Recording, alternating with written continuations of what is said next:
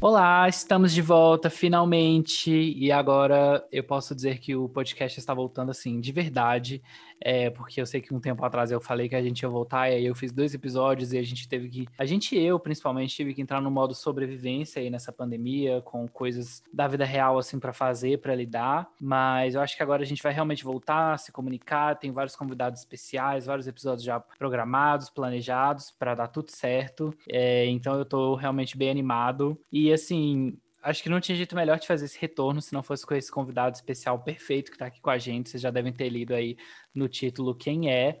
Mas assim, tem tempos e tempos e tempos que eu queria fazer esse encontro acontecer e eu acho que nesse famoso comeback o momento chegou. Então, seja muito bem-vindo, amigo. Estou aqui com o Matheus Elisei, essa lenda. Assim, né? Eu acho, antes de qualquer coisa, ele um fashion icon, então acho que ele tinha que estar tá aqui. Mas ele também é criador de conteúdo, ele tem uma newsletter perfeita sobre gênero e maquiagem. Então, assim, a gente vai falar muito sobre essa questão de imagem também aqui no, no podcast. A gente vai falar sobre o Future Nostalgia, como vocês né, devem ter lido aí no título mas não só sobre a parte musical, porque isso a gente já fez um faixa a faixa aqui no Dentro da Vitrola, então hoje vai ser muito sobre o álbum nesse contexto da pandemia, de como a Dua trabalhou isso tudo, da imagem que ela trouxe e da gente enquanto fã e ouvinte, é, como que a gente se sentiu aí atravessando esse, essa pandemia com esse álbum para a gente poder dançar e sobreviver. Então, amigo, muito bem-vindo! O feat do milênio, o feat do milênio finalmente acontecendo. Estou muito honrado, adorei essa abertura, faz a gente parecer tão mais importante, uma coisa meio é, discurso de abertura do LinkedIn, então eu amei. E eu tô super ansiosa para falar sobre o Future Nostalgia como uma era. Eu acho que é o que você falou, ele com certeza foi um dos pilares que, olhando para esse último ano, me sustentaram, assim, durante a, a pandemia. E eu sou fãzão, assim, da Dua desde o primeiro single dela, então é um momento de muito orgulho e animação olhar para tudo que ela conseguiu pavimentar nesse último ano. Para eu diria é, tá bem próxima de uma A-lister ali, perto do processo que a Ariana fez nesses últimos anos, eu ouso dizer. Amigo, então, primeiramente, né, nada de chique, eu tô muito feliz, eu amo esse momento LinkedIn de apresentar vocês, mas é porque todo convidado que eu recebo realmente é muito importante, eu acho muito legal falar para as pessoas de por que que vocês foram convidados, né, então, como a gente vai falar também igual eu falei, muito da nossa experiência enquanto ouvinte do álbum, mas também a gente vai analisar muito, no seu caso, né, a questão imagética da maquiagem, do figurino, é, que a Dua trouxe, porque eu acho que isso tem tudo a ver com a sua área, né? Então, eu acho legal a gente puxar sempre a sardinha de por que você é um especialista escolhido para este podcast. Mas também muito porque antes de eu definir até o que a gente ia falar, né? Eu falei, amigo, eu quero muito fazer um podcast com você. Você acha que a gente devia falar sobre o quê? Porque todo convidado aqui do podcast eu, eu jogo uma pauta ou eu deixo pra gente definir junto, assim. Eu nunca, eu nunca faço um convite muito fechado. E você falou assim, ah, eu quero falar da Dua Lipa. E eu falei, nossa, perfeito, porque eu quero muito fazer um, um pseudo fechamento, assim, um arco de um ano depois do lançamento do álbum, porque eu acho que aconteceu muita coisa legal pra gente discutir. Então casou perfeitamente. Então, gente, era março do ano passado, né? A gente estava aqui vivendo nossas vidas normais, a Dua Lipa estava se preparando para lançar um álbum, a Gaga também, vários outros artistas. E aí, diferente, né? Pandemia, o que está acontecendo? As pessoas estão morrendo, morrendo de quê? Como? Enfim, isso tudo que a gente já sabe. Eu não vou ficar entrando muito no, no campo da pandemia aqui, porque eu acho que a gente quer fugir um pouquinho disso nesse momento. Mas não tem como falar desse álbum e desse momento sem pelo menos desse, esse contexto, né, geral. E aí, assim, a Dua já estava divulgando o álbum, ela já tinha lançado aí, acho que dois singles, que era Don't Start Now, e acho que ela estava para lançar mais um, não tenho certeza. Eu sei que já estava estourando, pelo menos Don't Start Now já estava estourando. Tava tendo o Big Brother, então a gente já tinha o tamborzinho, tamborzinho rolando aí com a Manu. E aí o álbum vazou pouco antes do que era para ser o lançamento do álbum. E aí a Dua até chegou a falar que queria adiar, ou que queria cancelar o lançamento do álbum, mas com o vazamento ela acabou fazendo ele acontecer e acho que bom por isso, né? Porque acho que ela teve que se reinventar também, mas foi legal porque ela acabou dando muito conteúdo para a gente aí na pandemia. E conteúdo eu nem falo em termos de criação de conteúdo mesmo, mas eu falo de arte, de escapismo, de, enfim, momentos bons que a gente teve, é, que foram, acho que, banhados aí por essas músicas. O que, que você acha, amigo? Eu acho que é muito isso. É o que você falou. É, quando começou a pandemia, ela já tinha iniciado a era, então a gente já tinha Don't Start Now hitando e sendo a maior música dela, né, já estava ali chegando páreo a páreo com New Rules. Sim. Então, já era um timing perfeito. É, com a pandemia e o que você falou, ela meio que não teve escolha, né? Porque a Gaga, os outros, a gente teve vários artistas que postergaram o lançamento diante disso por não saber como é, divulgar, principalmente sendo um CD que é feito para você dançar e que estrategicamente Exatamente. Ele viveria nas baladas, né? Ele viveria nos clubes, na noite. É um CD é, para isso. Então, eu acho que foi um empurrão assim do universo terem vazado. É horrível para ela como artista, tenho certeza. Eu tenho muita memória da live dela chorando é, farolando que teria que lançar o álbum porque ele vazou. Mas eu acho que foi um empurrão que hoje, um ano depois, né, fazendo esse ciclo que a gente está olhando hoje, foi muito benéfico para ela, porque colocou ela como pioneira é, em como navegar pela pandemia, né, com um projeto desse escalão e com esse investimento. Exatamente. E eu acho legal a gente falar um pouquinho assim de como impacta um vazamento de um álbum, né? Porque às vezes as pessoas pensam, ah, mas o CD já tá pronto, lança logo e tal. Mas é muito mais complexo que isso, assim. Então, com certeza, quando os artistas eles vão lançar um álbum, eles têm uma agenda ali de compromisso, de programas de TV, de performance, de, enfim, é, no mundo, né, sem a pandemia também, eu acho até de aparições públicas, é, como o Matheus falou, esse é um álbum que se você tá ouvindo esse, esse, episódio, você já ouviu o álbum, né, é um álbum super de balada, ele é super animado, então ele tinha um ciclo ali muito presencial para ser cumprido. E aí quando isso tudo é cancelado, além de já ser um susto natural, né, imagina você ter isso tudo suspenso, enquanto tem pessoas morrendo, como que você lança um trabalho feliz e animado e alegre no meio de um mundo tão incerto, tão confuso e tão caótico, né? Então eu acho que, assim, por exemplo, a Gaga, ela, acho que ela teve até um tempo de se replanejar, assim, muita coisa, porque ela adiou o lançamento em, sei lá, um pouco mais de um mês, então acho que isso pelo menos deu tempo para ela entender um pouco mais o que estava acontecendo. A Dua Lipa não, assim, numa semana ela estava presencialmente no programa de TV e no próximo ela já estava tipo, e agora, o que, que eu faço? E aí a gente começou a ver muita performance, é, primeiramente, muita entrevista, né, dela de casa.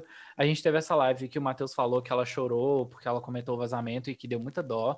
E depois ela começou a, a, realmente usar essa questão do computador e das lives e dessa pseudo novidade que todo mundo estava tendo que encarar é, para divulgar o álbum, né? Que era a única coisa que ela podia fazer.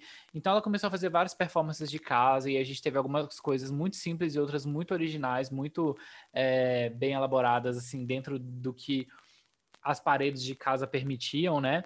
Mas eu acho que até isso foi muito bom para ela, porque como o Matheus disse, foi uma, uma, uma pioneira mesmo. E enquanto a gente estava nesse caos todo, eu, pelo menos, eu queria sempre ver o que a Dua Lipa ia, ia é, né, aprontar, qual que ia ser a próxima performance, como que ela ia fazer para divulgar o CD de casa. Então, eu acho que nesse, nesse aspecto, assim, esse início já foi um pouco interessante, porque acho que já foi meio que uma distração, assim, na pandemia. E ao mesmo tempo, eu acho que tudo que ela foi lançando de casa mesmo foi dando muito ibope, amigo.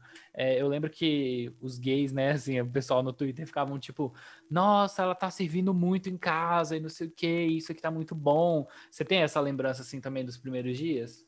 Amigo, é surreal. É, parece até bobeira, mas eu fiquei um pouco arrepiado e com vontade de chorar, lembrando. É disso do ano passado, porque eu tenho muito clara a memória dela performando no EMA Don't Start Now, que foi um momento mega importante para a carreira dela como performer e que deu o tom do que viria.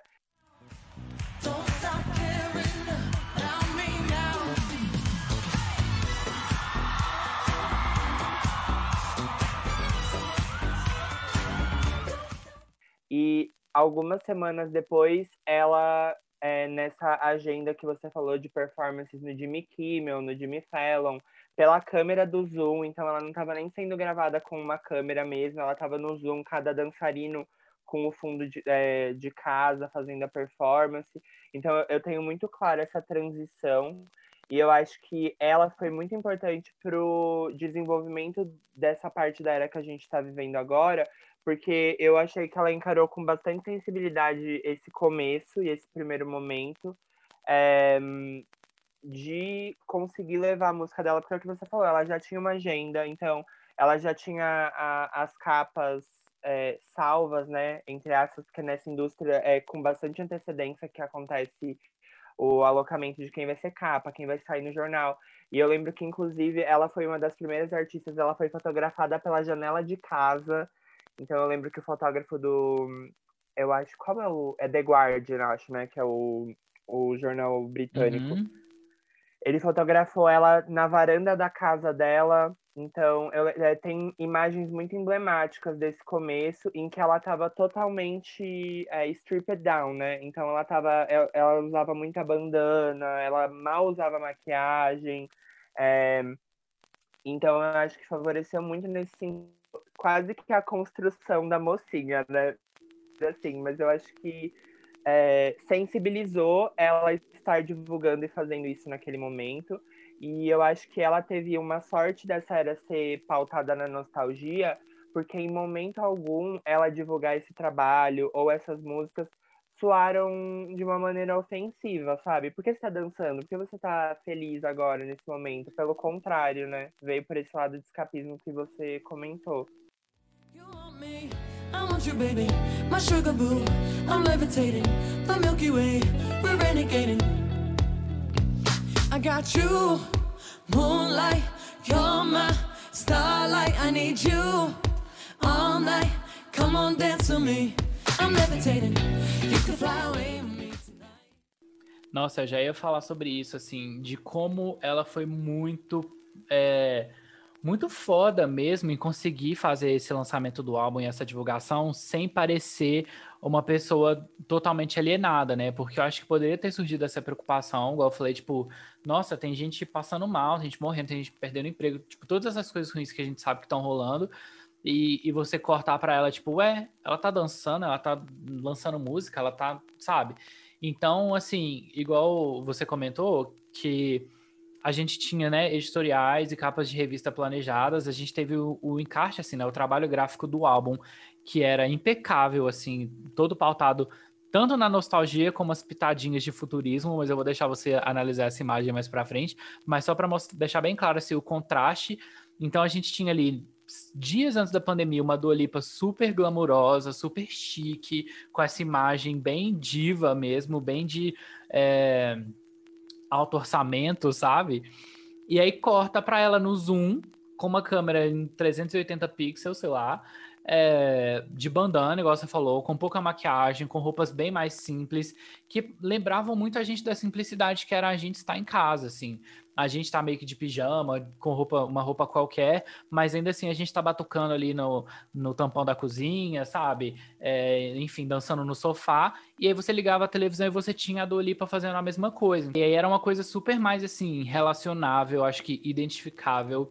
É, e aí pareceu é, pelo menos eu tive muita sensação assim, gente, ela é tão pessoa quanto eu. Ela tá passando literalmente pelas mesmas coisas e o que ela tá fazendo ali de divulgar o álbum dela é o que eu faço, assim, para me divertir aqui em casa quando eu quero é, esquecer desses problemas do mundo. Eu vou pro meu quarto, eu danço, eu bato no móvel, eu toco alguma coisa. Sabe, assim, trouxe isso muito pro, pro nosso escapismo individual. Não era mais ela num palco com plateia, com luzes, com tudo, era ela na cozinha, sabe?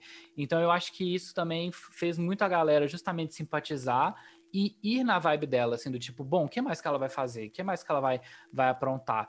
Tô gostando disso. Eu, eu, eu posso me relacionar com essa diversão porque ela é parecida com o que eu tenho em casa para me divertir e não uma famosa no Caribe, sabe, que eu jamais posso ter. Então eu acho que isso também foi muito legal para ela cair assim mais ainda no gosto do povo e de dar esse gostinho da gente acompanhar, sabe? Sim, total. Acho que foi bem importante. Você falou do Caribe, eu fiquei, meu Deus do céu, quando a gente chegar no começo desse ano, a gente vai ter que tirar esse pano que a gente passou para ela, porque ela foi pro Caribe. Mas eu acho que no começo, no começo, eu acho que o, o time dela tá de parabéns nesse. Em como eles conseguiram desenrolar e desenvolver. E ela surfou nessa onda de tendência mesmo, de falar. Ai, o Zoom, amigos no Zoom, no Zoom. Ela conseguiu pegar enquanto ainda as pessoas tinham saco para isso, né? Porque se ela Total. lançasse um pouquinho mais tarde, já estaria datado, já estaria chato. Eu acho que até essa coisa de você orientar a ficar em casa, ela pegou um começo. O, eu lembro do viral que teve de Break My Heart, que ela fala. Sim. Que ela deveria ter ficado em casa, né?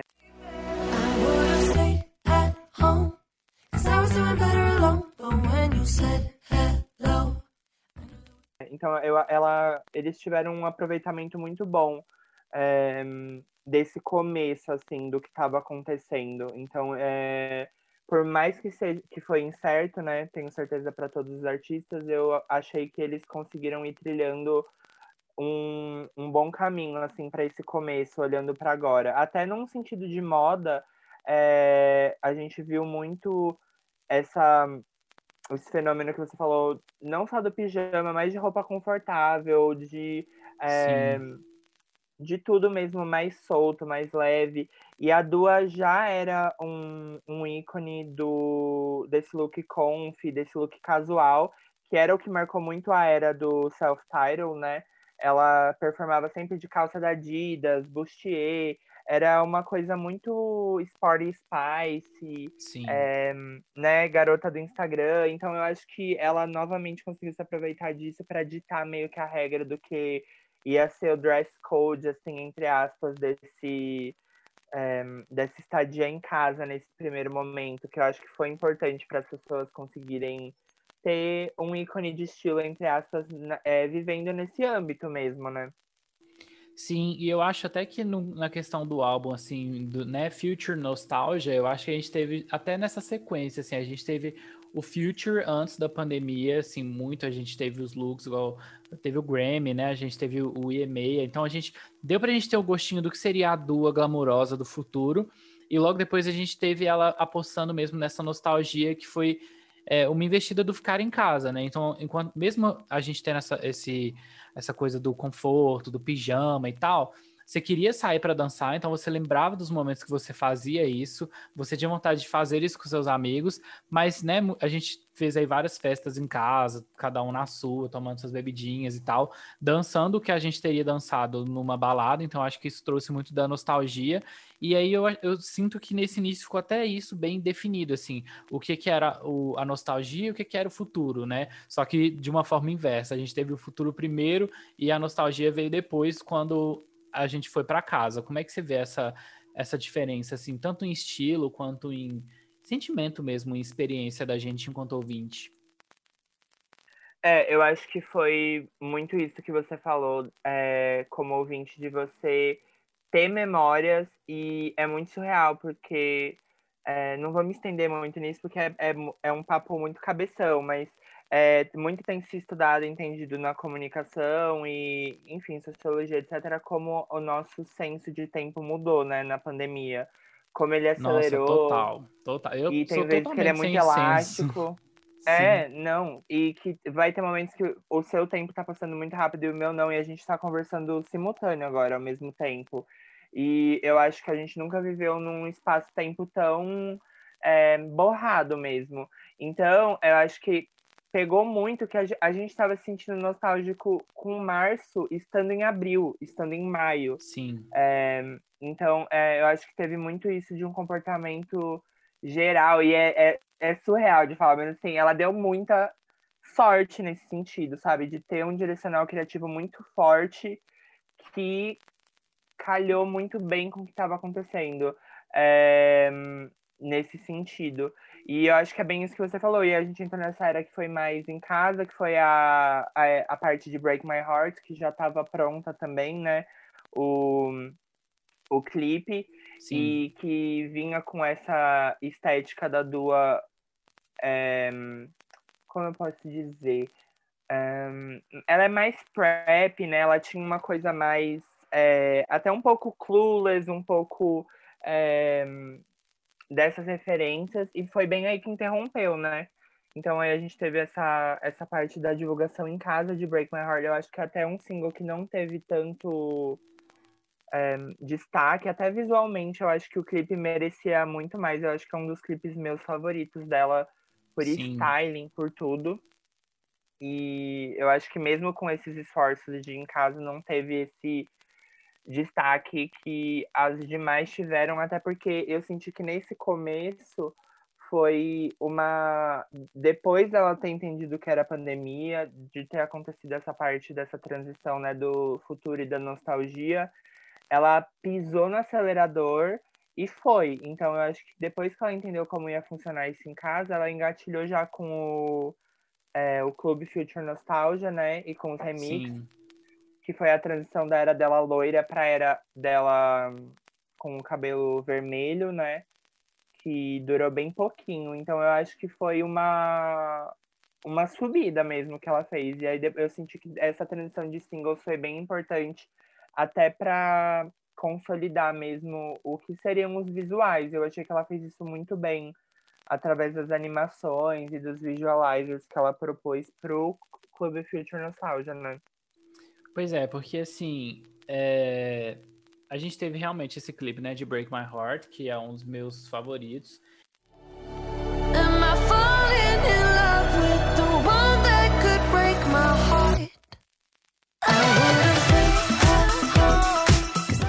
E aí a gente não teve. É... É que eu vou dizer? Eu acho que essa música, para mim, é uma das melhores do álbum real. Eu lembro que a primeira vez que eu ouvi ela, meu olho encheu de água, juro, porque eu pensei assim, gente, eu estou ouvindo literalmente uma pop perfection. Quanto tempo eu não escutava uma música tão perfeita assim em todos os aspectos, juro. Eu tava contando isso pra alguém esse fim de semana, tipo assim, meu olho encheu d'água. Confeitadinha, muito... parece que ela tá, tipo, é, moldada assim a mãos de seda. Gente, sério, os vocais, os instrumentos, tudo nessa música é perfeito. E aí, é, a música não pegou um, um, pico assim tão grande igual. É, ai, Don't Start Now, tava bombando ainda. Até porque a música acho que engoliu outros singles, né, que vieram depois. Assim, o sucesso de Don't Start Now continuou tão grande que acho que nenhuma outra música pegou assim a mesma o mesmo hype. Acho que nem agora com Levitating. Mas enfim, então aí a gente teve esse clipe, depois a gente teve um, a vibe dos clipes animados, que realmente a gente ainda estava muito incerto, e, e, eu acho que nisso ela já estava pavimentando ali uma, uma transição, igual você falou. Porque aí a gente teve do nada, né? Saiu um dia na internet que ela faria um featuring com Madonna, e a gente ficou tipo, quê? Como assim, velho? E aí depois Missy Elliott. Sim, e aí depois Missy Elliott, que é também uma pessoa, uma figura que foi muito importante ali no fim dos anos 90, início dos 2000. E aí, quando você. Né, isso também tá super dentro da vibe do, do álbum, assim, dessa questão do, da nostalgia do futuro. Você pega artistas que bombaram muito antigamente. No caso da Madonna, não, porque ela ainda tem trabalhos muito relevantes, mas a, a Missy Elliott mesmo deu uma sumida, infelizmente, né? Por mais que eu, a gente até tenha comentado aqui sobre ela é, e a Ariana Grande e tal, ela não é mais uma figura tão expressiva igual, igual era na época, mas ela ainda tem muito essa coisa da nostalgia, assim. As pessoas que cresceram ali nos anos 2000 é, lembram muito dela, então associa, né, justamente com tempos bons do passado. E aí ela volta aí com a Dua Lipa, a gente ficou tipo, que? Como assim? E aí o que a gente teve nessa parceria foi o, o meio que um relançamento do álbum, né? Que foi um álbum de remixes. Então ela fez aí uma parceria com a Bless Madonna, que é uma DJ que eu inclusive não conhecia. E aí a Blessed remixou o álbum inteiro e aí trouxe algumas colaborações novas. Então a gente tem o Mark Ronson, que é produtor, inclusive é, ele produziu aí o álbum o Joanne da Gaga, inclusive produziu um Back grande, Black da Amy Um grande gostoso. Queria só apontar isso totalmente fora de pauta, desculpa. Não, tá super na pauta, é super válido. E assim, ele produziu Back to Black da Amy House, produziu Uptown Funk do Bruno Mars, que é um sucesso aí também gigante. É, enfim, então ele é um produtor aí super gato e super influente, super excelente em tudo que ele faz. É, e a gente teve também Gwen Stefani, que também foi uma artista que bombou muito nos anos 90 e 2000. E aí, né, mais uma vez a gente tinha essa consolidação do conceito. Eu confesso que eu não gostei tanto assim do álbum de, de remix, mas aí, né, o Eliseu eu já acho que curtiu mais. Eu não gostei tanto. Eu acho que é uma questão muito de experiência mesmo. Por mais que eu eu gosto muito da vibe do álbum, né, do Future Nostalgia, eu não gostei tanto dos remixes, assim, mas uma coisa até que eu queria apontar aqui, antes de ser massacrado pelos ouvintes que gostam dos remixes, é, eu gosto de como a Dua aproveitou eles, porque tem algumas performances que ela fez depois, inclusive semana passada que ela performou no Brit Awards, né, amigo? Que foi inclusive para mim a melhor performance da carreira. A gente vai falar Sim. mais a fundo sobre ela. é, ela usou, é, acho que Pretty Please, ela usou tipo partes do instrumental do remix.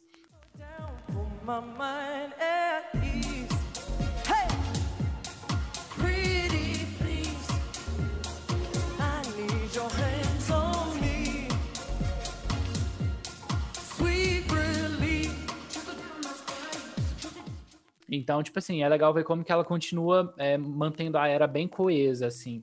É, ela não só fez um álbum de remix e esqueceu ele lá atrás, não. Ele ainda está presente aqui nessa, nesse possível fechamento da era. É, você gostou do álbum, amigo? O que, que você achou?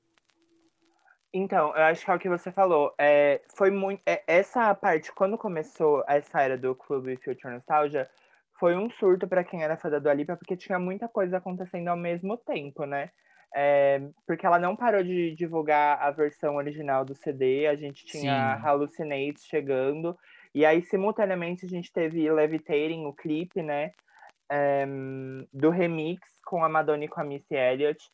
É, então foi uma era muito. A gente foi alimentado, a gente foi bem alimentado. E eu tenho essa memória bem clara também. Não é o meu estilo de música, é, o, esse remix também, mas eu gostei muito por fortalecer uma ideia que lá no começo ela disse que faria a cara de trabalhar num álbum e que ela iria trabalhar como projetos completos.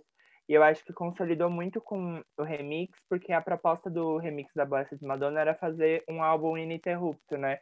Então, a, todas as faixas transicionavam de uma para outra, tanto que tem um visualizer de uma hora e pouco no YouTube com todas as animações que é para você Sim. tocar e ouvir ele inteiro, né?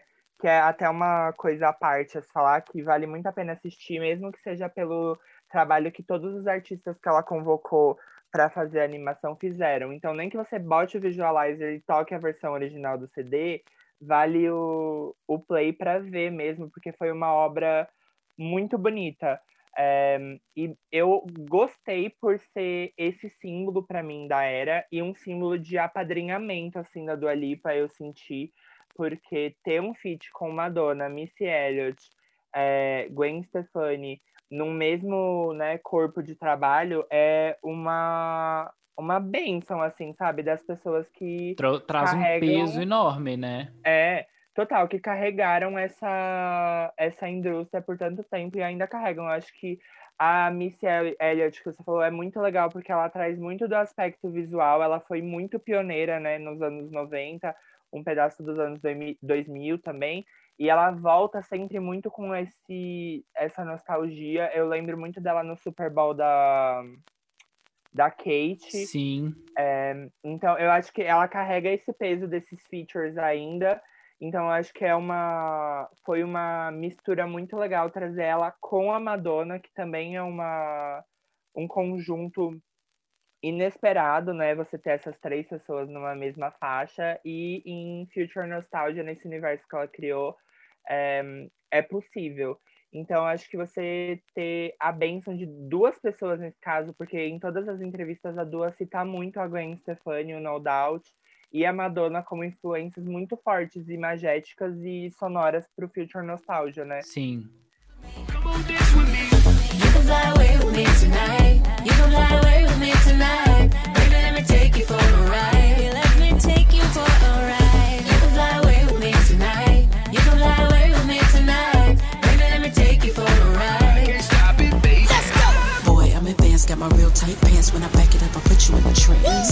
Então, é um, foi meio que um, mesmo sendo o meio da era, foi um fechamento nesse discurso, né? Tipo, olha aqui, quem era sua referência no passado e na nostalgia estão aqui com você é, no futuro nesse trabalho.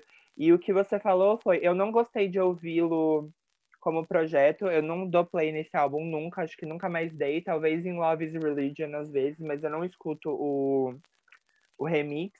Porém, a partir do, do evento, né, que foi o estúdio 2054, e até nas outras todas performances, né, no Grammy, no Brits, ela trouxe muitos remixes incorporados com o original, que eu achei uma pegada muito sensacional, porque sempre dava um ar novo ao que a gente estava fazendo. Então, achei que, assim, para quem gostar de música eletrônica, vai amar esse remix e vai viver. Para quem não gosta, ela conseguiu incorporar de uma maneira mais digerível, sabe? Mais mastigadinha, talvez, nas performances.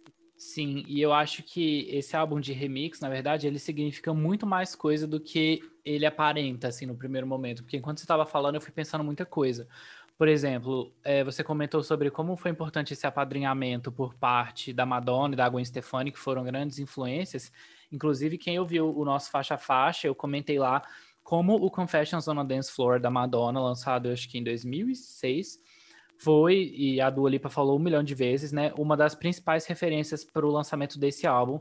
Inclusive, o, o Future Nostalgia foi produzido pelo mesmo produtor do Confessions on a Dance Floor, que agora me fugiu o nome dele aqui, mas não tem problema, porque depois vocês podem ir lá ouvir o outro episódio que está acreditado lá bonitinho.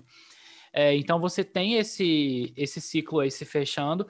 Mas além disso, o, um super diferencial do Confessions on the Dance Floor na época, que eu também comentei no outro episódio, mas eu vou falar aqui rapidinho para a gente fechar esse gancho, foi que a era disco ela teve um momento aí de super queda.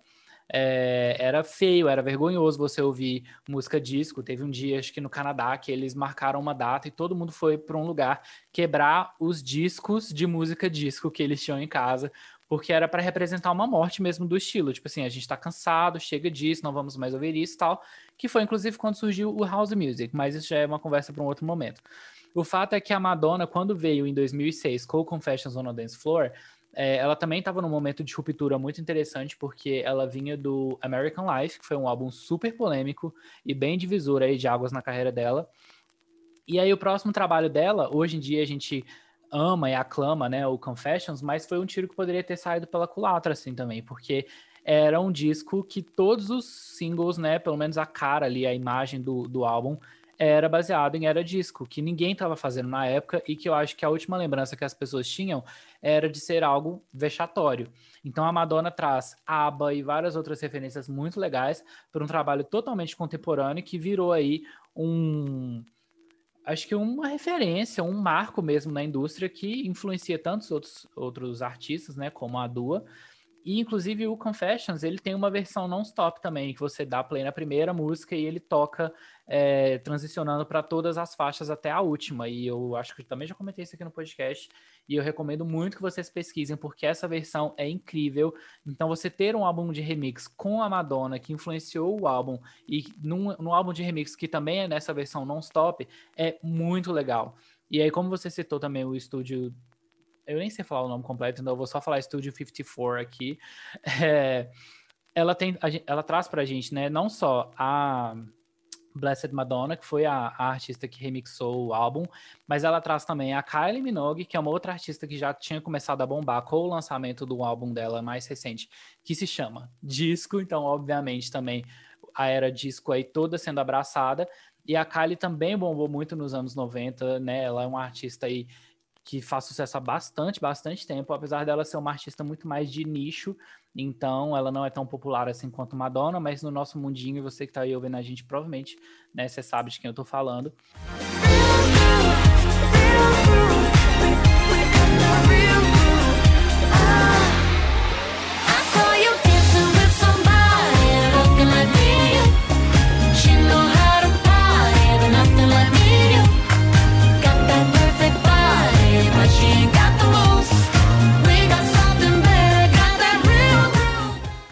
Então você teve aí tanto artistas é, contemporâneos igual a Blessed Madonna, você teve a Kylie, que estava divulgando um trabalho é, também contemporâneo, mas que traz esse arco de nostalgia muito forte, e você ainda teve o Elton John, né, que assim como a Madonna, eu acho que é um símbolo de apadrinhamento gigante. É, o que, que você acha, amigo, dessa questão do Elton John e tudo mais, que eu acho isso muito genial. E aí eu acho legal também que se você quiser comentar pra gente um pouquinho sobre esse show online, que foi muito importante, eu acho, pra era, é, acho que você já pode falar com a gente sobre isso também. É, eu acho que eu, eu sinto, né, que essa foi, uma, foi um momento de transição, né? O remix pro, pro estúdio 2054 foi a transição estética muito, quando você vai ver as fotos, quando você acompanha visualmente, foi quando a Dua voltou é, com o look diva pop mesmo, né? Que provavelmente foi quando ela voltou a ter um time de maquiador, stylist, o Lorenzo deve ter voltado. Mas eu acho que marcou muito o começo do que seria essa, essa era Future Nostalgia que a gente conhece hoje, né? Do glamour e do visual é, muito forte. E que até no, no, na parte de magético de cabelo, ela mudou, né? Ela volta para essas atividades presenciais já sem a mecha loira no cabelo, a lá Ginger Spice, que tinha toda essa vibe é, de anos 90. Ela volta já com cabelão longo e preto, que para mim é talvez a minha dua favorita nessa Nossa, forma. Nossa, eu amo demais. É, que até para quem é fã, é muito bizarro, porque tudo tem essa nostalgia amarrada. Eu lembrava muito dela no começo da era do Self-Title, quando ela tava com cabelão grande, antes dela cortar curtinho pro, pra New Rules. Então, até essa mudança de visual foi muito legal e eu sinto que tem muito a ver com, a, com essa jornada até agora de campanha pro Grammys e pro Brits, que ela talvez quisesse ter uma é, imagem mais glamurosa mesmo. E aí a gente entra nesse é, no clube é, não, não é clube. Clube é o remix. Gente, muito nome do Ali você podia ter simplificado. Aconteceu o... muita coisa, mas no, estu... no estúdio. No estúdio, vamos chamar estúdio. Vamos chamar de é, estúdio. É, vamos chamar de estúdio, mais fácil. É, no estúdio, consolidou muito é, essa era fashion dela, porque ela conseguiu trabalhar muito com nomes grandes é, na moda. Acho que teve Amigo, Mugler. quando eu vi ela. Isso que eu ia falar, quando eu vi ela de Mugler, eu surtei aqui em casa. É o melhor, juro. talvez o melhor. Eu é, fico um pouco em dúvida, mas acho que talvez seja o meu look favorito dela. Foi uma, a, a, a apresentação dela visual mais bonita, eu acho, assim. É, como eu um acho todo. que também é a que eu gosto mais, assim. Talvez competiria ali um pouco com o Saturday Night Live, que vem depois, que acredito que é, a gente possa comentar também.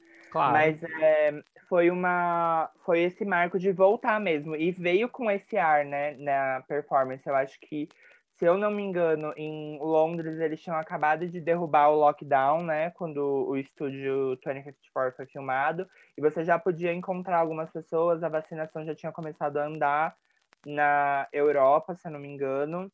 É, então foi um, um momento muito que ela trouxe isso e que os programas começaram a voltar também, né? Então engatilhou muito. Eu acho que teve é, a, a, performance do estúdio, que foi um primor em, em num sentido visual e de moda. Teve muita referência a Cher na época que ela tinha o programa dela de TV. Tinha Sim. essas referências para Mugler, que é super um ícone visual dos anos 90, das passarelas, que hoje a gente está vendo um retorno muito grande, né? A gente tem Miley, a gente tem várias outras cantoras que estão no mainstream apostando nele, né? Inclusive, eu gosto muito dele porque você que está aí ouvindo talvez não saiba, mas ele assinou praticamente todos os looks da Beyoncé é, na era I Am Sasha Fierce, que é uma das minhas favoritas. Então, todas as fotos do encarte que ela tá, né, nesse lado Fierce, são figurinos dele. E ele assinou também todos os figurinos da turnê, inclusive a roupa que ela usa em Halo, que é o fechamento do show, é muito parecido, assim, né, traços e tal com essa roupa que a Dua usa no estúdio, que a gente ama, que foi a que eu falei aqui, que eu quase tive um troço quando eu vi, porque me lembrou na hora, assim. E a Kim Kardashian também usou ele em algum Met Gala há pouco tempo, então, assim, ele realmente está fazendo esse retorno. Mas queria só trazer esse adendo, pode Não, continuar. É, é isso, é super, tem total da Kim também, eu acho que foi um... É, essa entrada nela no mundo fashion, acho que ela já tinha uma relação muito boa com Versace, mas quando eu tava pesquisando e lendo mais sobre o Lorenzo, que é o stylist dela, que é maravilhoso, ele inclusive faz o Troy Sivan, não sabia também, ele trabalha com o Troy. É, também não mas... sabia, mas amei. Não, ele fez Dance to This, que é um, um dos meus figurinos favoritos, que a Ariana já usou, enfim. É, ele tem esse toque muito bom de anos 90 que ele traz em todos os artistas que ele trabalha como stylist. E ele conseguiu fazer uma coisa muito importante para a carreira da Dua é, visual, e hoje ela é um dos nomes mais fortes da moda, é, porque ele conseguiu trazer muito da passarela, direto da passarela. Então, existe um timing ali de para quem eles vão liberar a peça, é, o que vai acontecer. E aí, no SNL, por exemplo, ela conseguiu usar uma coisa que acabou de ser desfilada um dia antes. Então, ele conseguiu fazer pontos muito grandes do que estava em grandes casas de moda, que é uma coisa de cultura dos anos 90 e mais antiga, né? Hoje a gente vê essas casas perdendo um pouco força no, no âmbito de social media, etc., porque a gente está numa vibe, a juventude, né? De brechó, de, enfim, outra, outro estilo de consumo. Mas que ele trouxe no estúdio e é, a partir de lá até hoje muito grande de trazer Versace, Mugler, Valentino, é, e sempre de uma maneira grandiosa. Então, é, você via a Dua e sentia grande. Eu tenho certeza que eu, tô, eu falando isso para você que está ouvindo, quem assistiu, você lembra do chapéu branco no SNL flutuando é, e literalmente levitando. Então, eles investiram em é, uma força imagética muito apelativa assim para esse retorno da Dua. É, enfim, eu acho que realmente igual você falou muito dessa questão do figurino e da mudança de visual assim que ela trouxe no estúdio, mas eu acho também muito legal falar que eu acho que isso foi o primeiro passo para a gente chegar no relançamento do álbum, que também é uma coisa que muitos artistas faziam aí antigamente. A gente tem, acho que o último grande, grande exemplo de relançamento de álbum que eu lembro é o Good Girl Gone Bad da Rihanna, que a gente teve o lançamento dele em 2008/9 ali. E aí depois ele já marcou muito, né, a carreira da Rihanna porque veio com esse visual da garota má, assim, da garota mais atrevida, mais madura. E depois a gente teve o relançamento dele, que veio com Disturb e Take a Bow, que também mudaram muito o visual da, da Rihanna, enfim, mudaram muito essa era. Então, acho que a última era pop que eu lembro de ter tido um relançamento tão marcante, e a Dua também teve isso, mas a gente vai chegar lá, porque o estúdio eu acho que foi o primeiro passo, né, para isso, porque além dela ter trazido é, esse apadrinhamento do Elton John, é, a Kylie Minogue, ela também trouxe duas artistas com quem ela estava fazendo parcerias, né, que eram a Angèle, que é uma artista francesa, e a Miley Cyrus, que também lançou é, Prisoner com a, com a Dua.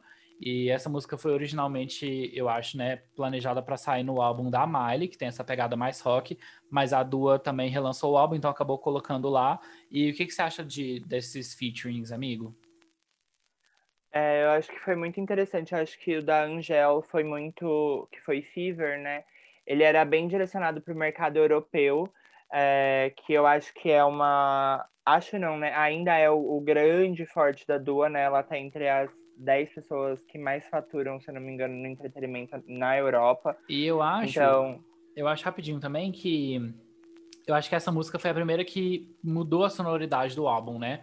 Porque, eu, só puxando aqui pro lado mais musical, porque o, o álbum, né, o Future Nostalgia, ele é muito disco, muito anos 90, assim, tem né, alguns elementos de, de música dos anos 90 que não são tão inspiradas na era disco.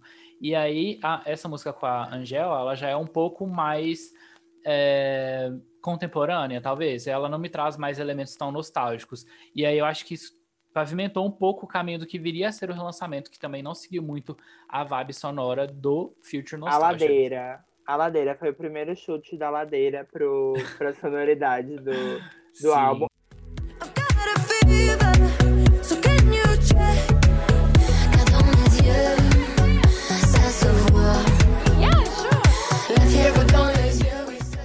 Eu gosto de Fever, eu acho que é, trouxe um, uma dua. Eu, é, ele me lembra um pouco, inclusive, o primeiro álbum dela. Ele me lembra muito o primeiro álbum dela, muito, muito mesmo. Ele, ele poderia estar tá ali, eu acho, assim, mas eu gosto da música, eu acho que é, foi um. Eu acho que foi um esforço muito. Não marqueteiro também, que eu não quero desvalidar o valor artístico, etc. Mas acho que foi um, uma jogada bem marqueteira de pegar esse mercado da França e europeu, enfim, com essa música, porque a Angel estava bombando bastante, então a, a Dua pegou carona em várias performances que estavam rolando é, por lá. E eu acho que com a Miley, ah, eu amei. É, eu acho que trouxe, novamente, né, desconexa a sonoridade. Acho que a partir de agora a gente larga a mão desse, desse âmbito sonoro, né, do, de coesão sonora, que acho que não tem. É, mas a atitude veio muito nostálgica das duplas femininas muito fortes. A gente tinha até uma Heloise, que a gente lembra instantaneamente que são duas mulheres ali, é, literalmente, né, dirigindo. Mas esses filmes de fuga. Me lembra muito cultura, Tatu né? também. É. E eu acho que foi um marco bem importante para Dua de, eu lembro que na, quando saiu o clipe e a música, toda hora no Twitter, no TikTok, em todo lugar, falando como a Du era versátil. Porque muita gente não consegue fazer uma parceria com a Miley e chegar na energia da Miley, porque a, a Miley. É, ela vira. A, a Du até falou numa, numa, entrevista que a Miley era uma pantera, né? Que ela compararia a Miley com uma pantera. E a, Miley é uma panterona, né? Tipo, quando ela tá performando, a linguagem corporal da Miley é muito forte. A Dua conseguiu chegar ali é, muito equivalente nessa parceria. E tinha todo uma. até um erotismo, tinha um, um lance de paquera, tinha muita coisa de toque.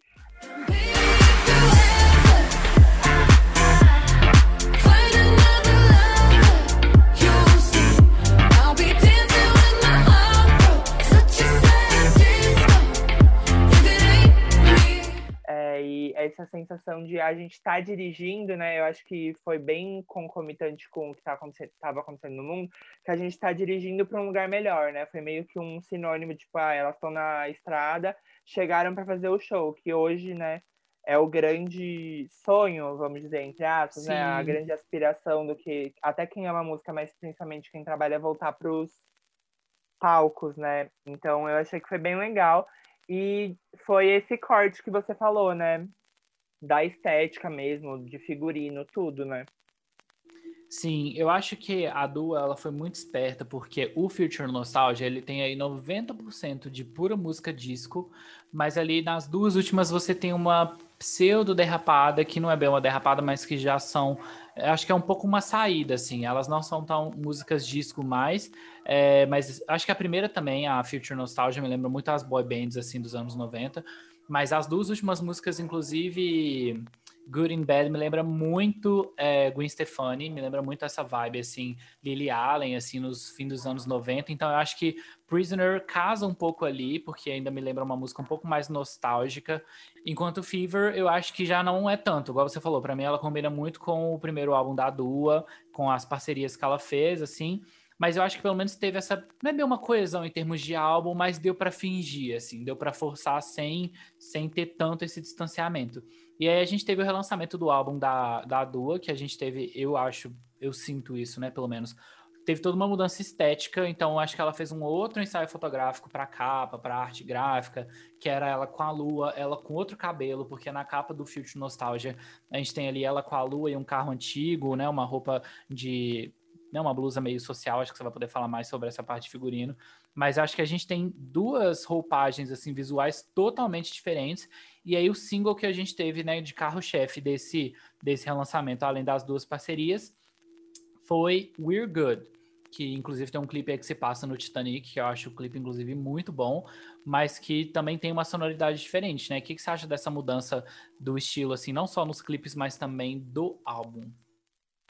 É, eu acho que você falou, é bem importante essa comparação de capa, porque tem é, conta uma história, né? A primeira foto é ela dirigindo com a lua, e é uma releitura direta de uma foto que o fotógrafo tinha feito da Madonna anos atrás, que a Madonna estava de camisa rosa, com cabelão ao vento e a lua atrás.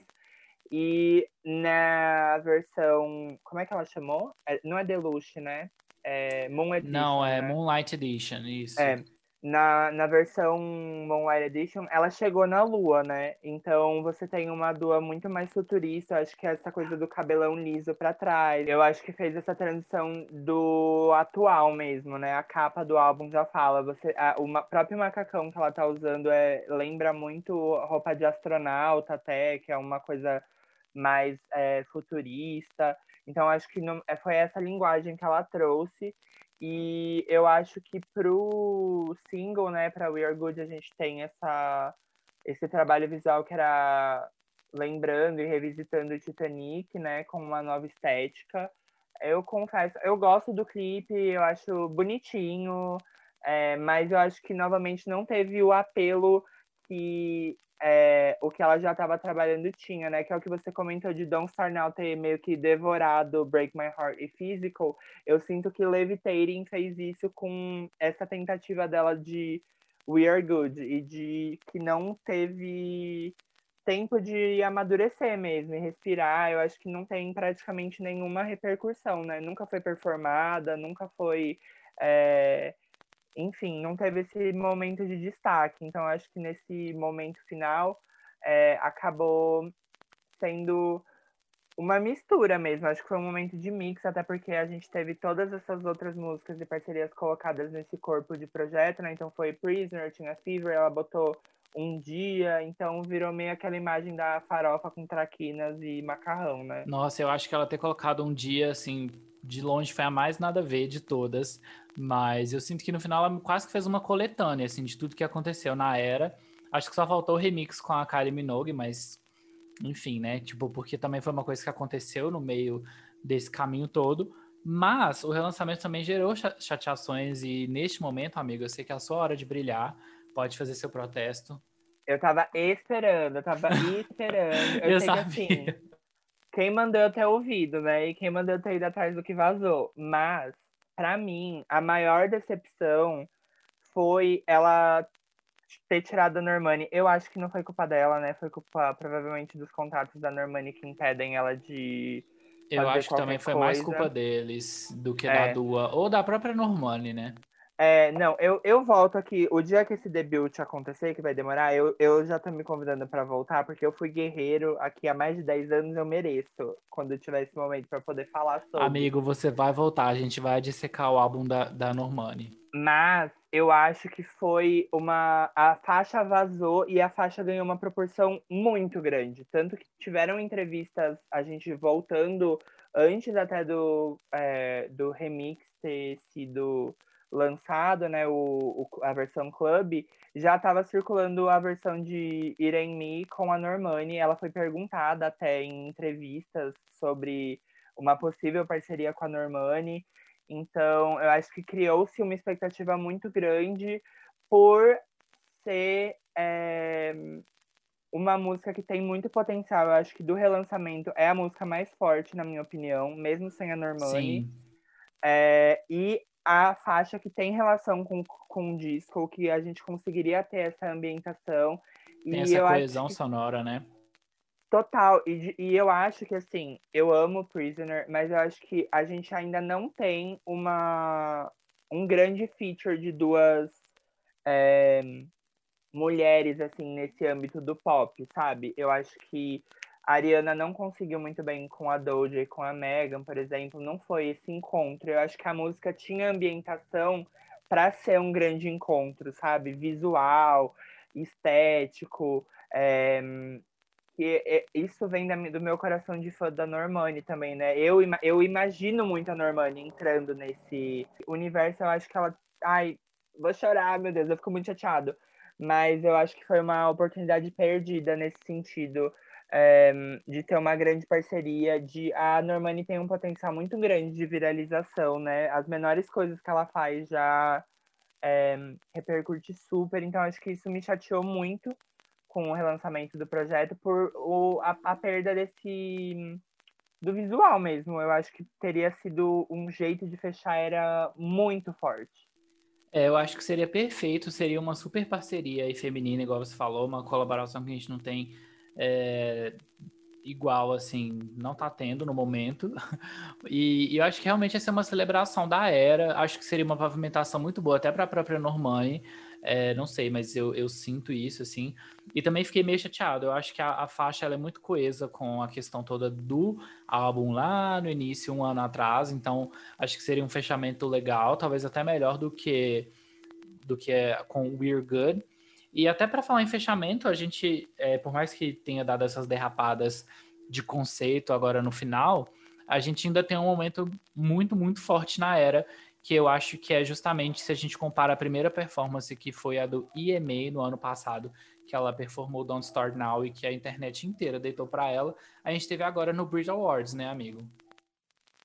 É, eu acho que ela foi um timing muito bom. É, eu lembro que no começo da era, a gravadora dela tinha falado que eles queriam trabalhar o álbum por dois anos, dois anos e meio, inclusive, até, num circuito de performance, show, festival, etc.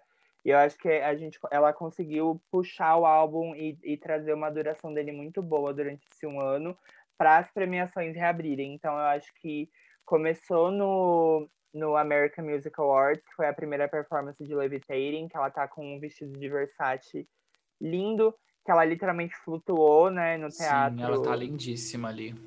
Em Londres, que eu acho que começou é, é muito engraçado, porque você vê essa performance do American Music Awards, do Oscar, do Oscar, que louca, do Grammy, que a gente vai comentar já já, e do Brits, foi uma escada. Então, para quem é fã, você vai criando essa expectativa e torcendo, e ela conseguiu é, se superar sempre. Então, acho que no American Music Awards foi um pontapé muito importante para Levitating e para essa estética é, que ela voltou. Foi uma retomada né, do, do visual, até das roupas e figurino, e de uma dua performer e se mostrando uma força pop mesmo. Acho que foi um arco de redenção muito forte dela, da, do meme dela dançando One Kiss para essas performances que a gente vai comentar agora que vem muito forte nela como garota versátil, né? Tanto no American Music Awards como no Grammy, que foi é, um dos prêmios mais importantes, acho, né, nesse ano que a gente teve, porque foi um dos primeiros a retomar presencial, presencial né?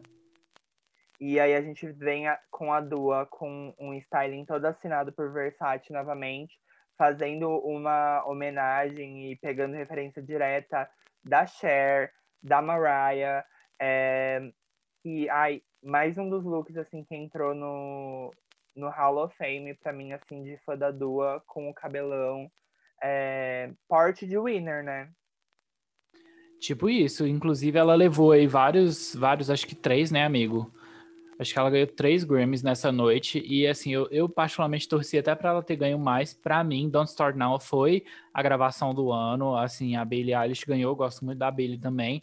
Mas toda vez que eu penso numa música que definiu pandemia, 2020, esse caos todo, sempre vai ser Don't Start Now, tanto por ser uma música muito divertida, quanto por ter marcado muito esse retorno da era disco aí pra gente, que depois a gente teve aí elementos no Chromatic, a gente teve o álbum da Kylie Minogue, que é todo disco, enfim, a gente teve é, Jesse Ware, a gente teve vários artistas que trouxeram isso pra gente, mas eu acho que Don't Start Now foi, assim, realmente a porta de entrada, então, até Encabeçou, já comentando... né, pro total. mainstream, assim.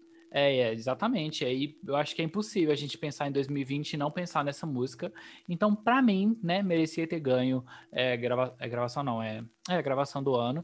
Mas, assim, tudo bem, a gente sabe que o Grammy sempre faz o que dá na cabeça deles e a gente nem vai entrar nessas polêmicas aqui, porque senão. É, não 12 vou falar dias mal de episódio, do, da né? Taylor Swift aqui hoje. Não vou falar mal do folklore, tá, gente? Pode ficar tranquilo, fãs da Taylor, não vou atacar ele hoje. e a gente também não vai falar mal da Billy, que ganhou é. a gravação do ano. Acho que foi com. Ai, meu Deus, fugiu Ai, a como música. chama? É, eu Everything sei a capa. I Wanted? É, isso. isso. Eu sei a capa coloridinha, mas eu esqueci o nome. Eu acho que foi uma noite bem importante. Ela teve vários looks, né? Teve o look do Red Carpet, a performance teve três looks que iam é, desenvelopando. E aí, novamente, ela com o cabelão é, da versão original Dua, né? Que eu fiquei muito feliz, que é ele Sim. ondulado, volumoso e performando, dançando muito. É, foi um, um, visual muito bonito, né? E a gente vê o clube, o remix, né, do clube da Blessed Madonna presente já nessas performances do Grammy, né, no final, e a Dua tem se proposto a todas as performances dela fazer mashups, que eu acho muito importante porque ela pode, né? Ela teve uma era, ela tem todos os hits e músicas para poder fazer é, essas grandes performances, Sim. né? E... Eu acho que o, o mashup, inclusive, funciona muito, porque em um ano a gente teve muitos singles e muitos deles foram, tipo assim, fizeram muito sucesso, foram muito bons. Eles têm uma coesão sonora entre eles, então é muito divertido quando a gente vê todos eles juntos, né? Muito. Eu, eu ia contabilizar. Eu vou abrir aqui o YouTube dela para contabilizar, mas acho que a gente teve o quê? Quase. Teve mais de seis, né? Singles, talvez. No final a gente faz essa, essa matemática, mas acho que foi bem ah. importante o, o Grammy, é, ela, ela nesse momento. E dentre os grandes nomes mesmo, e visualmente você é, carregar essa presença. É muito contrastante quando ela ganhou o primeiro, que eu lembro com aquele vestido dela preto e branco da Versace, que foi o, o pontapé para essa reconstrução visual da Dua, né, como diva pop mesmo. E hoje, né, vê-la hoje no Grammy com outra pose, tipo, você vê o porte mesmo de que sabe que ela é a Pode falar palavrão? A fodona, a Pode, fodona a fodona. Da, a fodona da indústria. E eu acho que o, essa jornada do Grammy pro Brits foi muito importante para ela, porque foi a, a celebração do sucesso dessa era com Levitating, né? Sem, se tornando a, a maior música dela. Eu acho que, óbvio, no Brasil, Don't Star Now vai ter um impacto maior para sempre. Sim. Mas é, hoje lá fora, Levitating passou, né? Pra, para eles, então em rádio, em tudo que toca, foi mais adotado. Então acho que é um momento de celebração. E essa performance no Brits, você falou lá no começo, e eu tenho concordo 100% que foi o melhor trabalho que ela que ela já fez para mim, ou a melhor performance, o melhor é, styling, é, a, as homenagens, os easter eggzinhos que estavam ali em tudo que ela fez foi nossa, e eu lembro que eu assisti na sala de casa, ele transmitiu ao vivo, era de tarde no Brasil, e eu lembro que tava um solzão na sala, eu tava tomando vinho gelado, foi. nossa. Foi tudo, foi tudo. Ó, contabilizando aqui, a gente teve Don't Start, aliás, a gente teve Future Nostalgia, que foi lançado aí como, acho que promo single, então teve um clipe caseiro é, e tal, mas não foi single mesmo. Aí depois a gente teve Don't Start Now, que foi single, Physical, que foi single, inclusive é o meu clipe favorito da era até, até então, até hoje. Aí a gente teve Hallucinate, que foi um clipe de animação, que eu achei até bom, porque não é a minha música favorita. Ok que tenha sido single, e aí eu fiquei feliz que ela não desperdiçou um clipe muito bom com essa música, porque eu achei tudo um grande ok. É, eu gosto, eu gosto do clipe, porque eu sinto gosta? que faz uma referência bem forte a Betty Boop no, na estética. Sim. E as florzinhas, tudo é, é, bem remetente, assim. E eu achei que ela fez, foi fanservice, sabe? Porque eu lembro que na época tinha uma batalha muito grande, né? Se ia ser Levitating ou Hallucinate, o próximo single. E eu acho que ela, ela entregou, assim, tá um pratinho de comida aqui para quem queria que fosse Hallucinate. É, ela pegou e deu pra gente os dois, né? Mas aí, justamente por isso, eu amo que depois Levitating tenha sido single, tenha ganhado clipe, tenha versão com a Madonna, tenha dois, versão com a da né? Baby. Dois, por falta de um ganhou dois clipes. Uhum. E, e, realmente, assim, essa música também, eu, eu, falei no início lá de Break My Heart, que eu quase chorei de ser uma pop perfection, mas eu acho que Levitating também é uma das maiores, assim, então eu fico muito feliz, porque eu já amava essa música desde o início, assim, do quando o álbum saiu. Eu só fico um pouco triste por Love Again, que ficou aí meio esquecida no churrasco, e Pretty Please, que eu já sabia que não ia ser single porque não é tão radio friendly assim, mas que eu acho deliciosa. Não, a gente teve 10. A gente teve 10 singles trabalhados no último, no último ano. Tipo, em um ano, né? É, é surreal. Eu acho que ela celebrou isso muito bem nessa performance, nesse medley no Brits.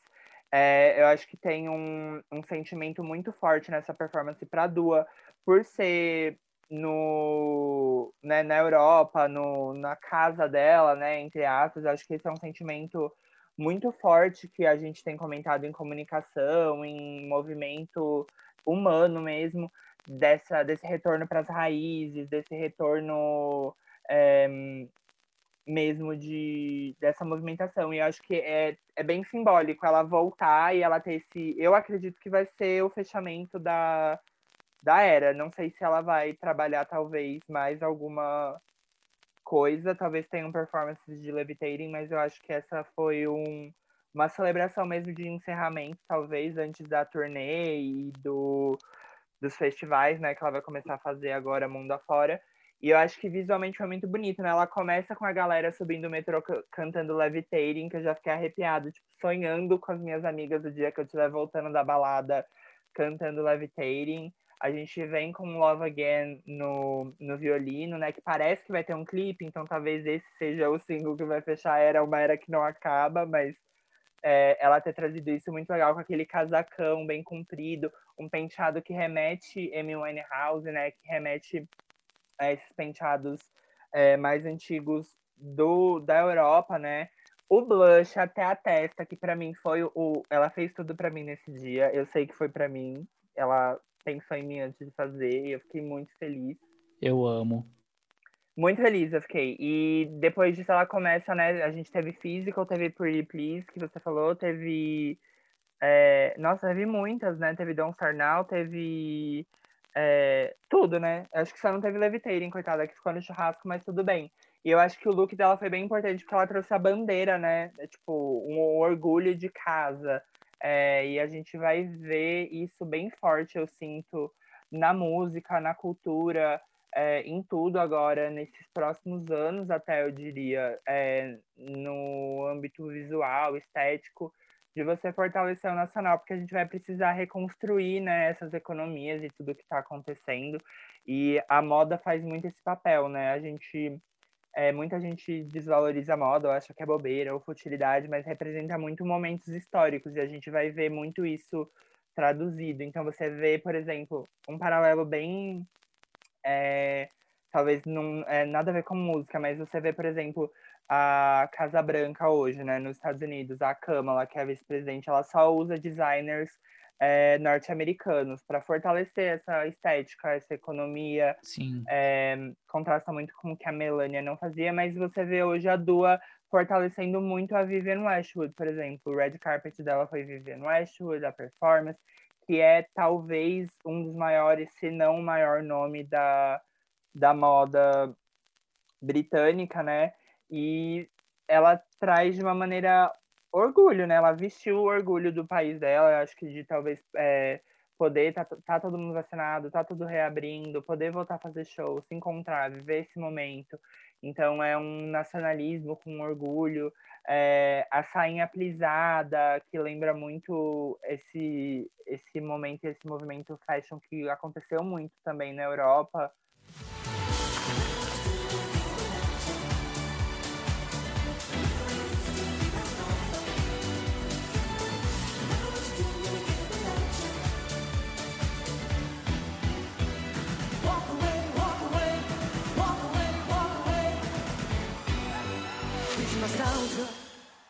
Então eu, eu acho que foi uma performance saudosista, assim, sabe? Da era, de tudo. Foi um. Se parasse aqui, tava bom, sabe?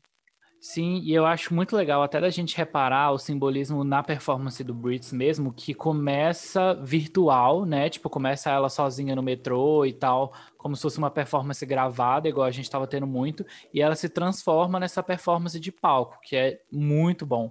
E igual você falou, tem vários elementos, tem as amigas, é, parece que elas estão saindo da balada, né, chegando em casa de madrugada que o metrô tá vazio, cantando uma música dela, que também dá aquela saudade do tipo, ai, queria estar tá voltando de um showzinho com minhas amigas e tal. Então eu acho que ela consegue fazer esse arco de uma forma muito legal, cantando aí os vários hits da era, exceto Levitating. É, até Hallucinate ela colocou e Pretty Please, que eu gosto muito, ela colocou. Love Again, que ainda não é single, mas que, igual você falou, eu espero muito que ganhe um clipe aí para fechar, porque eu acho que ia ser assim, o fechamento com chave de ouro. É, e aí, assim, acho que realmente Levitating ficou de fora, né? Não, não entrou na performance, mas ela performou também Pretty Please, que eu fiquei muito feliz. É, e, e, Love Again, que a gente não sabe se vai ser o próximo single, talvez, existem boatos, rumores, eu espero que sim. Eu acho que seria um fechamento perfeito para a era, é uma das minhas favoritas do álbum, assim como eu falei de praticamente todas, né? Mas eu realmente gosto muito, sei ficar satisfeito se ela voltasse para o álbum original para fechar, o que, que você acha? Sim, eu acho que merece e é, tem esse caminho mesmo de, de ir e voltar que ela tem feito, né? Entre todas as versões. Eu acho que isso é bem legal. Ela, ela trabalhou simultâneo sempre é, todas elas e eu acho que seria um fechamento muito bom. Eu acredito que a gente ainda talvez tenha outro depois, sabia? Para ser bem sincero, quando a gente tiver no momento dela vender ingresso para turnê, talvez a gente veja alguma coisa. Talvez seja Love Again. Nossa, ia como, ser tudo. Como isso, mas é, os rumores são bem fortes. Eles comprovaram que ela estava gravando um, um, videoclipe e as pessoas acreditam muito que seja de Love Again. É, o rumor é que ela anda num cavalo, é, num stallion, então é, foi parte do que vazou da nota, em um ballroom. Então eu acho que a gente vai poder é, ver uma representação bem fiel, acho, do Estúdio 54, que foi uma grande inspiração para o evento digital que ela fez. Gente, atualizações, atenção. É, eu e o Matheus, a gente gravou esse episódio há um bom tempo, é, deve ter umas duas semanas pelo menos, então o clipe de Love Again ainda era só uma suposição que de fato se concretizou. Ela tá, tem aí essa temática, igual a gente falou do cavalo, que na verdade é um touro mecânico. E o clipe tem uma vibe super country e foi totalmente para um outro sentido. Eu e o, e o Elisei, a gente ficou aqui conjecturando por uns 5 minutos, falando como seria perfeito se ela realmente trouxesse o estúdio 54 de volta e fosse um clipe super disco, igual a música pede, ela andando num cavalo, super glamouroso e tal. E bem, não foi isso que a gente teve, né? Se vocês estão ouvindo isso agora com essa atualização aqui da edição. E o clipe de Love Again realmente aconteceu, não do jeito que a gente imaginava, ela veio aí super cowgirl e dava mais muito pano para manga pra gente falar da estética e desse vídeo também, mas não é bem o foco, então segura aí que a gente já tá acabando. É, eu acho assim que Love Again, tanto a letra, né, falando, nossa, não acredito que eu vou me apaixonar de novo, eu tava aqui tão desesperançosa. Eu acho que isso tem muito a ver até com esse momento de retomada, né, que a gente pode estar tendo aí com um possível fim ou uma melhoria, é, acho que significativa, né, da pandemia. E se ela fizesse isso voltando aí para trazendo de novo, né, o Ballroom, o Studio 54, que para mim vai ser uma coroação de todo o conceito do álbum. É igual você falou, existe esse documentário no Netflix que na Netflix que ela disseca a produção da música e tem várias entrevistas dela falando que essa é a faixa favorita dela do álbum. Então, assim, eu ia amar se, se esse fosse realmente o, o, final, principalmente se ele fosse feito dessa forma, essa homenagem ao Ballroom, à era disco. Eu acho que quando você fala que talvez essas outras duas músicas, Don't Start, Don't Start Now e Levitating, são mais nichadas, eu acho que é porque Love Again é muito atemporal, né?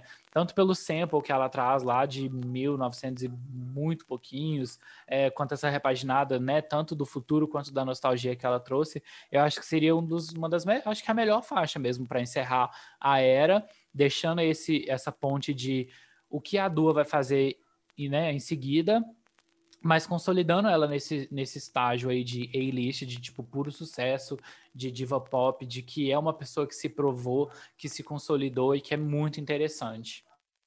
É, eu acho que é isso que eu, e eu acho que é uma música, é, não acho que vai comercialmente vai chegar é, onde, enfim, Levitating tá hoje ou Start Now chegou, mas eu acho que é, é o que você falou, consolidar como artista mesmo, porque eu acho que Levitating agora retomou com muita força por conta do TikTok, das performances, da rádio. Não sei se Love Again é, entraria tão forte, mas o TikTok sempre contamos com ele para inovar e encontrar uma maneira de viralizar as faixas, né? Mas eu acho que é uma maneira de terminar é, olhando para a Dua e gritando, artista, a Dua foi artista, sabe? Com essa música, com essa faixa. Eu espero que ela, por ser a faixa favorita dela, ela carregue esse carinho no visual e na estética, e eu acho que é isso. Eu acho que ela nem precisaria lançar, mas acho que lançando um último single seja uma cereja no bolo pro ano que Eu ia falar ela, isso agora. Acho que seria né? muita cereja do bolo. É, eu acho que é a cereja no bolo de consolidar ela como um, um dos maiores nomes da, da música mesmo no mundo e tirando ela de qualquer nicho, sabe? Eu acho que eu entendo uma pessoa como a Lister e como é, muito famosa quando a minha mãe conhece. Então, a minha mãe hoje consegue te dizer provavelmente umas cinco músicas da Dua. Ela consegue ver a silhueta da Dua e falar que é a Dua.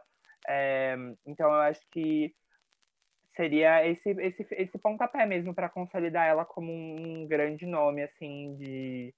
É, de tudo, né? Da moda, do visual, do, do clipe. Eu acho que ela trouxe uma cultura muito forte de clipe de volta também, é, por esse tanto de clipe que ela fez. Então, seria, acho que para quem é fã, seria a melhor maneira, né, de encerrar. É, eu acho que seria perfeito, assim, e eu tava até rindo aqui quando você falou da questão da mãe, né, da mãe conhecer, a minha mãe também conhece e ela gosta, ela também consegue distinguir, assim, eu boto uma música qualquer minha mãe fala, oh, essa é aquela do tamborzinho, é a Dua, ela, ela reconhece, então eu acho que isso é, é bem legal, mostra como ela realmente conseguiu abraçar, né, muita gente com essa era, igual você falou da questão de muito clipe, eu acho que ela deu pra gente uma era pop que a gente não via há muitos anos. Tanto pela quantidade de single, pela quantidade de clipe, pela quantidade de performance, por ter lançado um álbum remix, por ter relançado um álbum, por ter feito várias parcerias, né, bem versáteis assim. Eu acho que isso tudo prova pra gente que ela realmente voltou lá no, no, nos trabalhos pop das artistas de, entre aspas, antigamente, que era de quando eu estava adolescente, crescendo, e que hoje em dia já virou antigamente, porque hoje em dia, né, muitos artistas lançam um álbum passam dois meses e já abandonou, já esqueceu, já parte para o próximo, ou nem lança clipe, ou lança um ou dois e acabou. Mas a Dua não, assim, ela investiu muito nesse conceito, ela acreditou nele até o fim, e eu acho que por isso ela vai continuar colhendo os frutos, né, disso. Então, quando a gente fala, ah, mas talvez a faixa nem tenha um grande desempenho nas rádios e tudo mais, eu acho que pode ser que aconteça, Pode ser que não aconteça por uma questão até de saturação, igual a gente falou que Levitating não deixou, por exemplo, We're Good bombar. Então pode ser que isso aconteça, mas eu acho que isso já nem é mais importante agora, sabe? Porque depois de três versões do álbum, várias parcerias, vários eventos, vários tudo, ela foi um nome muito importante, a é um nome tá muito rica, presente. A mulher tá rica, ela não quer saber Exatamente. Ela tá rica e acho que em grande parte também consolidada, mas ia ser muito legal pelo fanservice, assim, né? Eu ia amar muito. É, eu acho que uma das da, desses fechamentos de, de ciclo mesmo. Acho que quando falar de pandemia, acho que lembrar muito dela, eu acho que pra, é que eu sou fã, mas acho que ela tá ali nesse pódio de protagonistas assim da pandemia de como trabalhou. Para mim, junto com Doja, eu acho que com o Hot Pink a Doja fez muito é, um trabalho similar com o da Dua, né? Ela trabalhou muito o Hot Pink com muito clipe, muita performance. Uhum. É, com, aí eu acho que Chloe Haley e um, o The Weeknd, né? Eu acho que eles quatro foram quatro artistas que encapsularam esse essa vontade de trazer eras de novo, de trazer trabalhar álbuns por completo, de, de inovar performance, de inovar arranjo. E eu acho que ela mere, mereceu esse lugar dela como talvez a pessoa que daqui anos, quando a gente olhar, né, para para tudo isso que a gente viveu, vai, vai ser o, o grande nome desse, desse período, né? Desse momento, né? Eu quero só brincar aqui, ousar de colocar um nome a mais na, na listinha de artistas desse momento. Se você falar Lady Gaga, eu que... Não, não, amigo, tudo, tudo tem limite, tá? Tudo nessa vida tem limite. Mas eu queria muito falar de uma pessoa que, assim, acho que muita gente pode até meio que rir nesse momento, mas acho que eu preciso falar da Katy Perry, coitada, porque até ela parir, a mulher ficou aí. Ela também fez várias performances em casa, ela também fez muita coisa à distância, ela fez vários clipes no, nesse contexto aí da pandemia. Por mais que o Smile tenha sido aí um fracasso, e enfim, acho que também veio o bebê no meio, mas acho que até ela parir, ela serviu muito, ou ela tentou pelo menos. Então eu quero dar essa essa colherinha de chá para ela, mas enfim, enfim, concordo com todo o resto que você disse, todos os outros artistas realmente serviram muito. E, enfim, eu queria te agradecer muito por essa participação, porque eu acho que foi tudo. É, a gente sempre fica falando e exaltando a Dua nas redes sociais, mas falar, né, e ouvir essa exaltação foi diferente, mas foi muito gostoso. E acho que a gente precisava desse momento, né? Nossa, total. Eu permito, to é, eu permito a Katy Perry ser o Fiuk nesse pódio da, dos artistas da pandemia. É que eu não gostei do álbum, então eu não acompanhei, mas realmente tudo que ela fez foi muito bom. É, as performances foram muito tecnológicas, eu acho que ela, ela agregou bastante é, no sentido visual, como ela sempre faz, né? Acho que a, o dia que a Kate decepcionar na parte visual, aí sim ela pode parar. Eu acho que visualmente ela nunca vai decepcionar a gente, mas também é assunto para outra coisa. Sim. E eu acho que é, foi bem. Eu fiquei muito feliz a gente poder conversar sobre tudo isso, porque esse é o tipo de conversa que a gente tem em bar, que a gente tem quando a gente sai, quando toca música na balada. Saudades. Não é uma coisa que a gente conversa, liga para alguém, né? Ai, vamos, vamos conversar do álbum da Dua? Então, acho que é muito legal fazer isso agora. E eu fiquei. É, é surreal como a música realmente na minha vida, na sua, tenho certeza, mas é, encompassa tanta coisa. Tiveram vários momentos que a gente conversava que você falou alguma coisa que eu ficava arrepiado de lembrar. Enfim, é, fico muito feliz de ter esse encompassado aqui e de ter isso em áudio em breve disponível em todas as plataformas digitais. Quando vocês estiverem ouvindo, já estará disponível.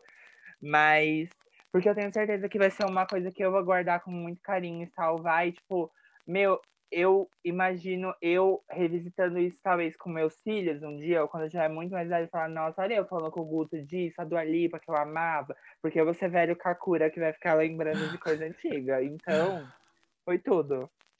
Amigo, primeiro que eu vou ser 200% o velho Kakura também, que vai ficar lembrando disso. Vou obrigar meu filho a ouvir Lady Gaga, Dua Lipa, Katy Perry, sim. É, segundo que eu fiquei até meio emocionado, assim, de você falar disso com uma coisa tão do futuro. Tipo, vou mostrar isso aqui para os meus filhos, porque acho que trouxe uma, uma outra dimensão, assim, para esses registros e para esses momentos. E eu, eu também gostei muito que você falou que, tipo, ah, isso é super uma conversa que a gente teria em bar e tal porque quando eu comecei o podcast, a ideia era justamente essa, assim, como eu não não tinha meus amigos presentes num café, num bar, no que quer que fosse, é, esse momento era um momento de parar, sentar e conversar sobre uma coisa muito aleatória, que não fosse o governo, que não fosse os problemas, que não fossem as dívidas, e realmente, tipo, ter um momento de escapismo é, que não é cara a cara, mas é quase como se fosse, assim. Então, eu acho que o podcast me, me, possibilitou encontrar e conversar com pessoas que talvez do normal esses encontros e conversas nem teriam acontecido dessa forma. E isso é muito gostoso. Então, muito, muito obrigado por ter topado, por ter vindo, por ter papeado todo esse tempo. E, enfim, por tudo. Acho que foi incrível. Eu já quero publicar esse podcast agora para todo mundo ouvir e talvez ficar tão sei lá, felizinho com isso, igual eu fiquei. Tudo. Aí, amigo, você quer que eu, eu continue aqui falando, viu? Se você ficar me dando gancho, eu continuarei falando sem parar. Mas eu, eu acho que é isso. Eu acho esse âmbito que você propõe é muito legal. É, e eu falo com carinho mesmo porque eu acho que quando a gente vai lá na frente, a gente vai olhar tudo que a gente produziu, principalmente eu e você, que a gente produz conteúdo, que a gente cria, que a gente escreve, e vão ser coisas que, diferente do que talvez outros tipo, produções que a gente fez, a gente vai esquecer, eu acho que isso a gente não vai esquecer. Tudo Sim. que a gente criou, criou esse ano vai ser um marco muito, muito grande. marcante, né? É, então, acho que isso Sim. com certeza e vai e também, tipo, consolidar muito a minha memória do álbum, pode ter certeza. Acho que essa nossa conversa, essa nossa troca, quando eu ouvir o Future Nostalgia de novo, quando eu puder finalmente dançar ele, eu acho que é, entrou nesse, nessa caixinha. Acho que todo álbum eu tenho caixinhas de memória e agora este podcast está dentro dela também, dessa caixa da, do Future Nostalgia, que é bem especial para mim. Ah, eu amo, amigo. Então, muito obrigadíssimo mesmo por tudo, por todas as palavras, pelo momento. É, você que está aí em casa ouvindo a gente, né? Espero que em casa. É, vai nas redes sociais do Matheus, siga ele, acompanha o trabalho dele, vai estar tá tudo na descrição, no título do podcast, lá no Instagram do podcast, que se você não segue, é arroba dentro da vitrola, então siga a gente. Enfim, vamos estender esse, esse papo, né? Então conversa com a gente nas nossas redes sociais, comenta lá na foto com a capa do episódio, no Instagram, enfim. Vamos papear, fala pra gente quais são as suas faixas favoritas do Future e o que mais vocês querem ver aqui dentro da Vitrola, porque agora esse podcast voltou de vez. Ela voltou, o mais comigo. temido dos podcasts. eu amo. Mas é isso, acho que eu, eu agradeço aqui mais uma última vez só e falar para as pessoas irem lá, porque as artes, um grande parabéns ao designer e ao responsável, porque é uma identidade visual primorosa. Eu também queria deixar esse recado para você, amo. que está de parabéns por visualmente servir tudo. Lucas, Drey, essa aí é para vocês, tá? Então, amigo, beijo, beijo, beijo. Todo mundo que tá ouvindo também, se cuide, cuide dos seus, das pessoas próximas. E a gente vai sobreviver e ficar bem depois de tudo isso, tá bom? Beijo, faço das suas as minhas palavras também. Forças para todo mundo e seguimos, né? E um beijão para todo mundo que chegou até aqui. Quem ouviu até aqui, parabéns. Oficialmente um, um fã dessa dupla. Guerreiros é. e sobreviventes.